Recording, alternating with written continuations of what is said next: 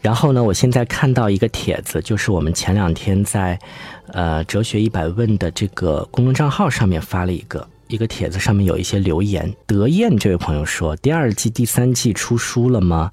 什么时候出？”是这样的，就是因为我们今年是第一季的图书，呃，刚刚的出版，就是八月份出版的，然后第二季图书呢是在明年的六月份，明年六月份会出版。然后第三季的话呢，等到第三季完更之后，到时候再出版。